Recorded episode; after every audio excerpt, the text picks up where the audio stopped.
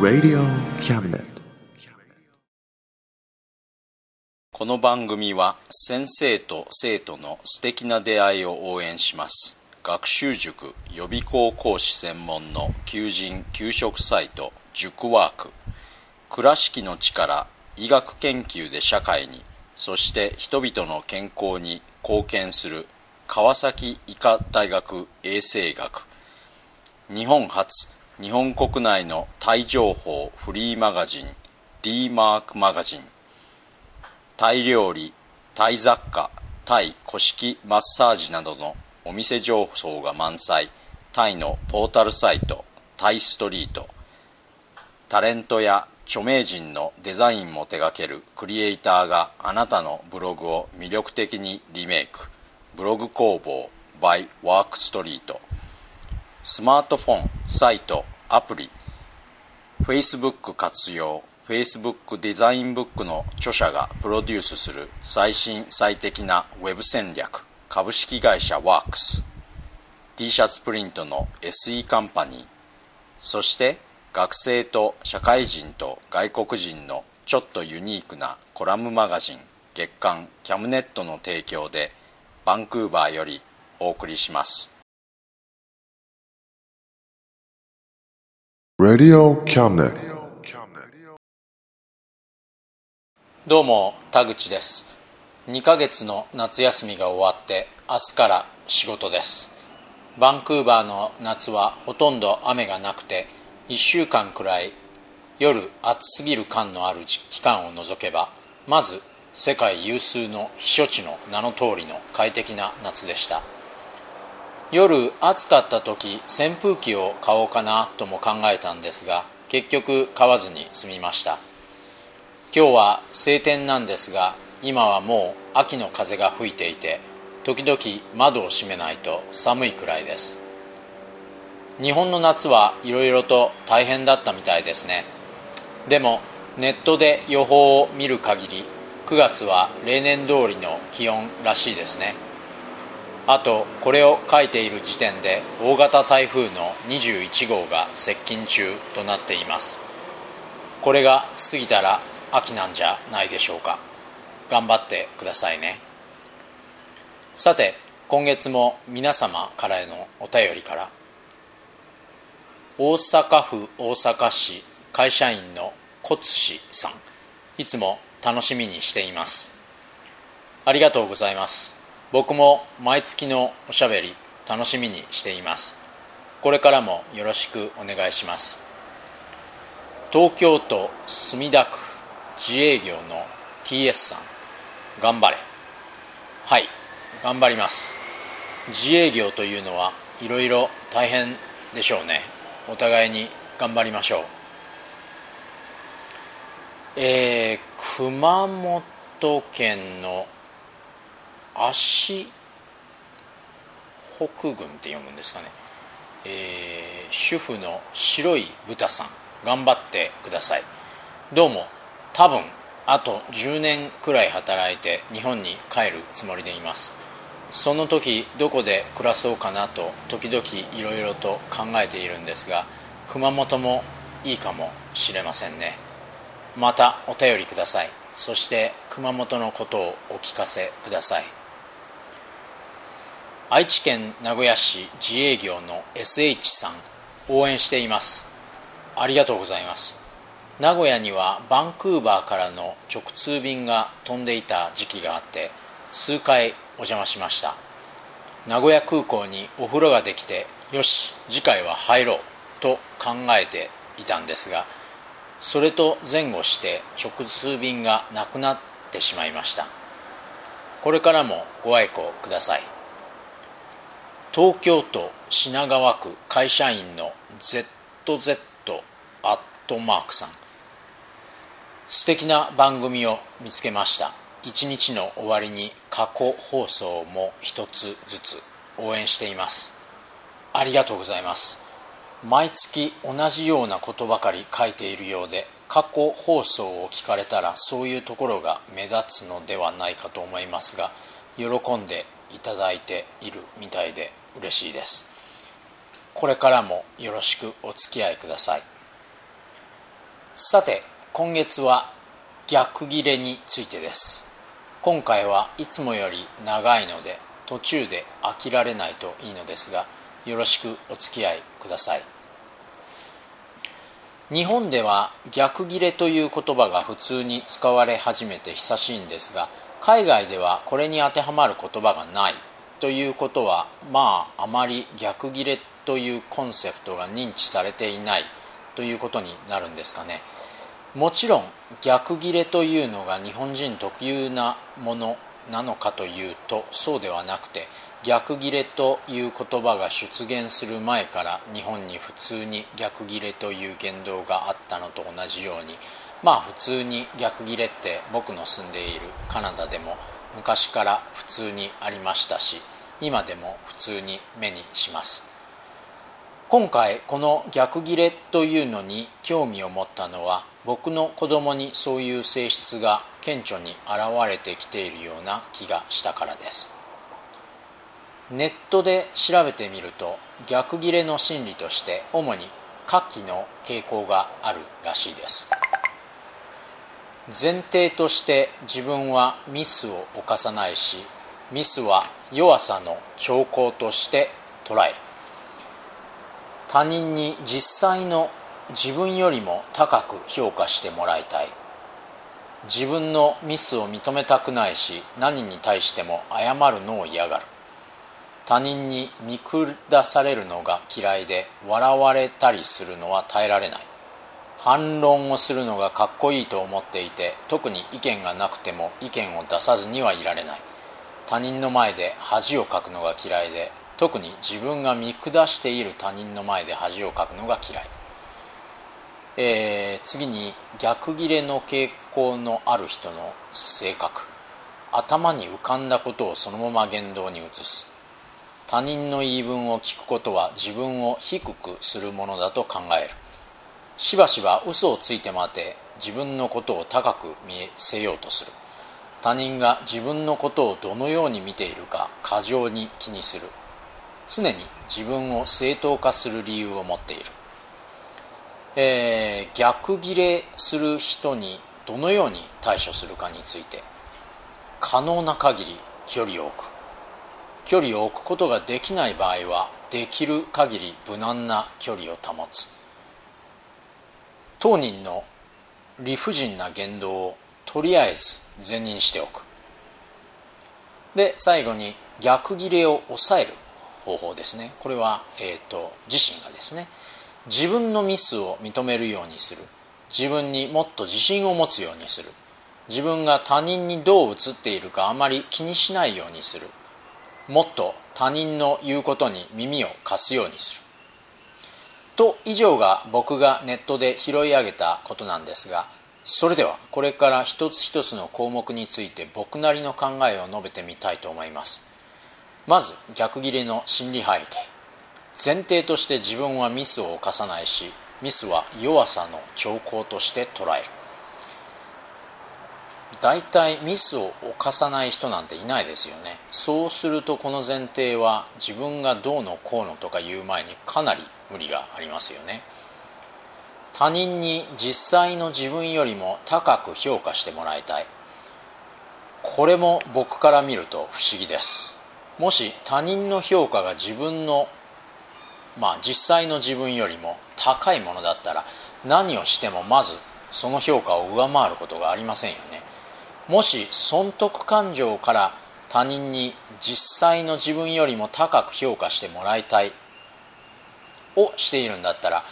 こういうのは自分がすることがいつも評価される。いつも低く評価評価されることになるのでまあ損ですね。自分のミスを認めたくないし何に対しても謝るのを嫌がる。自分はミスを犯す人間であるということを自他ともに認めさせることができれば自他ともに自分のミスに寛容になりますよね。これはミスを犯すことのプレッシャーを取り除くことになりつまりまあミスを恐れずにより大きなことができるような気がしますが他人に見下されるのが嫌いで笑われたりするのは耐えられない。他人を見下すとか他人を笑うとかいうのは恥ずかしいことですよね。だから本当は他人を見下したり他人を笑ったりしてはいけないんですよね。そう心の中で思っていっても表に出しちゃいけないことなんじゃないかと思います。だからそういうことを表面に出しちゃうような人と会ったら本当は感謝すべきなんですね。それはこういう恥を知らない人間とは関わりになっていいことなんて一つもないよということを本人からわざわざ教えられているようなものなんですから。反論をするのがかっこいいと思っていて特に意見がなくても意見を出さずにはいられない。うーん。ベラベラ喋る人でクールな人っていないんじゃないですかね。しかもそれをかっこいいと思っている人なんていうのはまあ強いてあげればリーガルハイの酒井正人さんが演じていた役ですかね。でもあれはクールという形容詞じゃないでしょう。他人の前で恥をかくのが嫌いで特に自分が見下している他人の前で恥をかくのが嫌い。恥をかくというのは多分自分が正しいと思っていたことを自他の前で覆される時に起こるものじゃないかと思うんですね。まあ自分が間違っていると考えて生きるのは前提からして無理がありますから恥をかくというのは必然的に生じますよね。だから恥をかくというのは前提として常にあった方がいいと思うんです。そして自分は常に正しいと思うことをしたいと考えているがそれは常に間違っている可能性も持つようなものであると考えることではないでしょうか。正解は。次に逆ギレの傾向のある人の性格。頭に浮かんだことをそのまま言動に移す。うん僕の場合大抵最初に頭に浮かぶことはあまりいいことじゃないですね。自分にとっても他人にとってもいいことというか好ましいことではないですね。大体その正反対のことが好ましいことが多いです。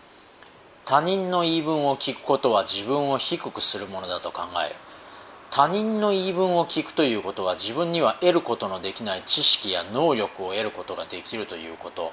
だと思います。だから確かに自分が持っていない知識や能力を他人が持っているというのを認めるというのは自分を低く見せるようなことになるというのはわからないわからないでもないです。でもそれを聞かないでいるといつまでも低いままですよね。聞くは一時の恥聞かぬは一生の恥とはよく言ったものです。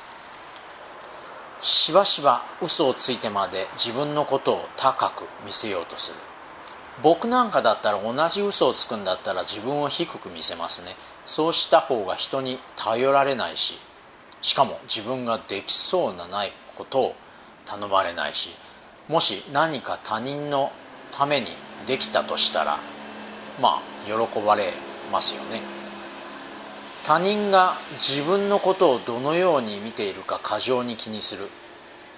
第一義的な問題は他人がじゃなくて自分が自分をどのように見ているかなんでしょうけど他人にそういう自分がどういうふうに映っているかというのもその自分が自分をどのように見ているかに含まれているので他人の見解というのはもちろん参考になりますね。だから他人が自分のことをどのように見ているかということを考えるのは悪いことではないと思います。常に自分を正当化する理由を持っている。これをすると自分が一番じゃない限り自分の正当化ほら自分は間違ってないだろうができないと思うんですよね。つまり自他ともに認められる一番。ですね。人はこういうところから何でもいいから一番を目指そうとするんでしょうけど僕なんかだったら手っ取り早く一番低い人間というのを選び事あるごとに自分を低めますね。そしたら自分の正当化なんてのが無意味になりますから。逆ギレする人にどのように対処するかについて可能な限り距離を置く。僕は大抵の場合これをしてるんですけどね。こと自分の子供に関してはこの距離を置くというのは禁じ手ですよね。距離を置くことができない場合はできる限り無難な距離を保つ。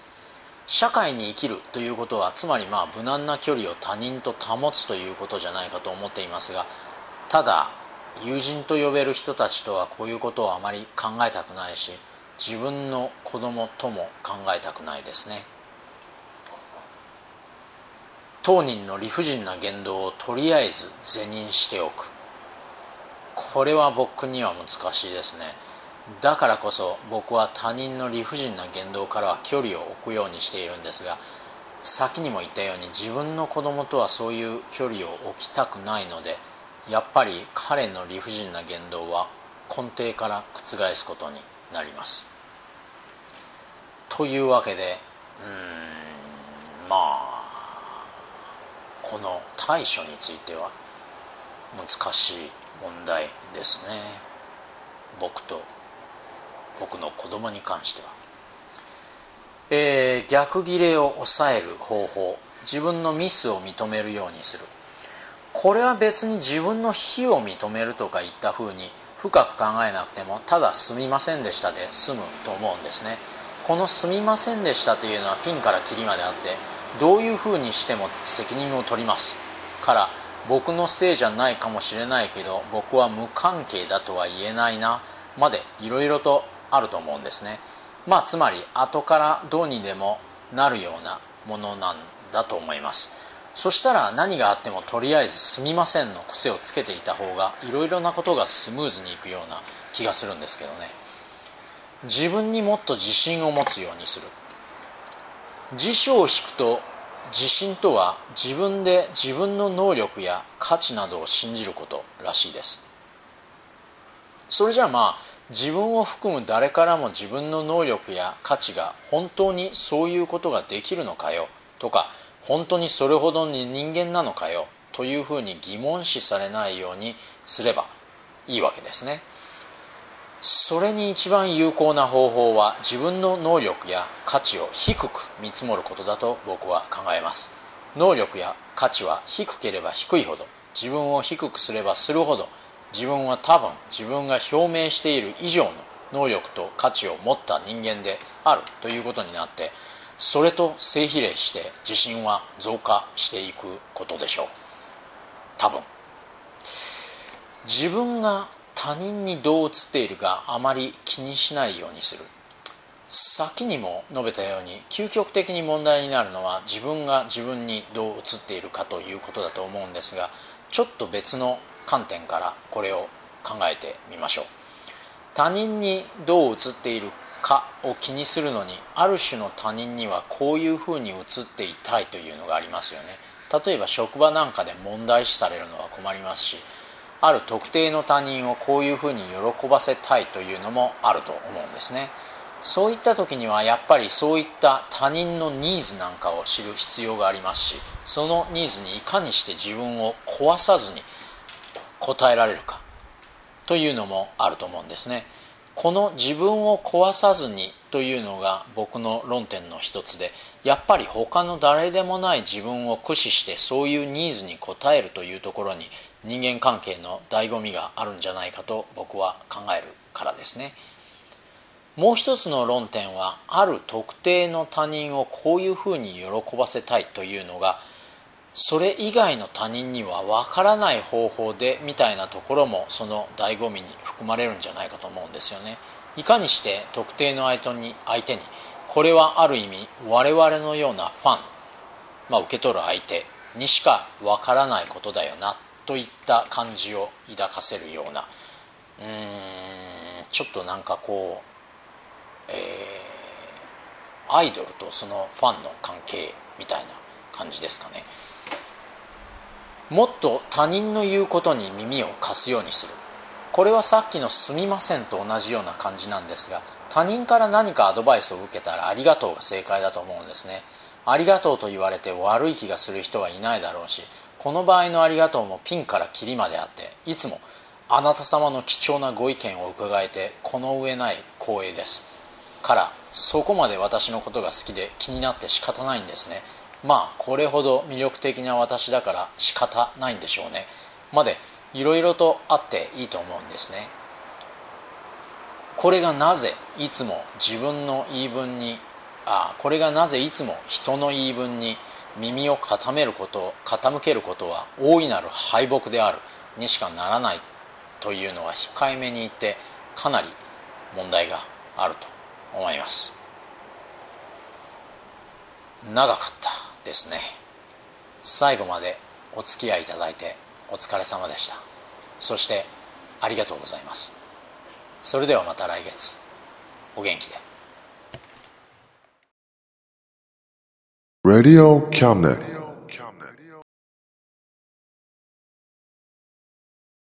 この番組は先生と生徒の素敵な出会いを応援します学習塾予備校講師専門の求人・給食サイト塾ワーク倉敷の力医学研究で社会にそして人々の健康に貢献する川崎医科大学衛生学日本初日本国内のタイ情報フリーマガジン D マークマガジン。タイ料理タイ雑貨タイ古式マッサージなどのお店情報が満載。タイのポータルサイトタイストリート。タレントや著名人のデザインも手掛けるクリエイターがあなたのブログを魅力的にリメイク。ブログ工房 by ワークストリート。スマートフォンサイトアプリ Facebook 活用 Facebook デザインブックの著者がプロデュースする最新最適なウェブ戦略株式会社ワークス t シャツプリントの SE カンパニーそして学生と社会人と外国人のちょっとユニークなコラムマガジン月刊キャムネットの提供でバンクーバーよりお送りしました。Radio Cabinet.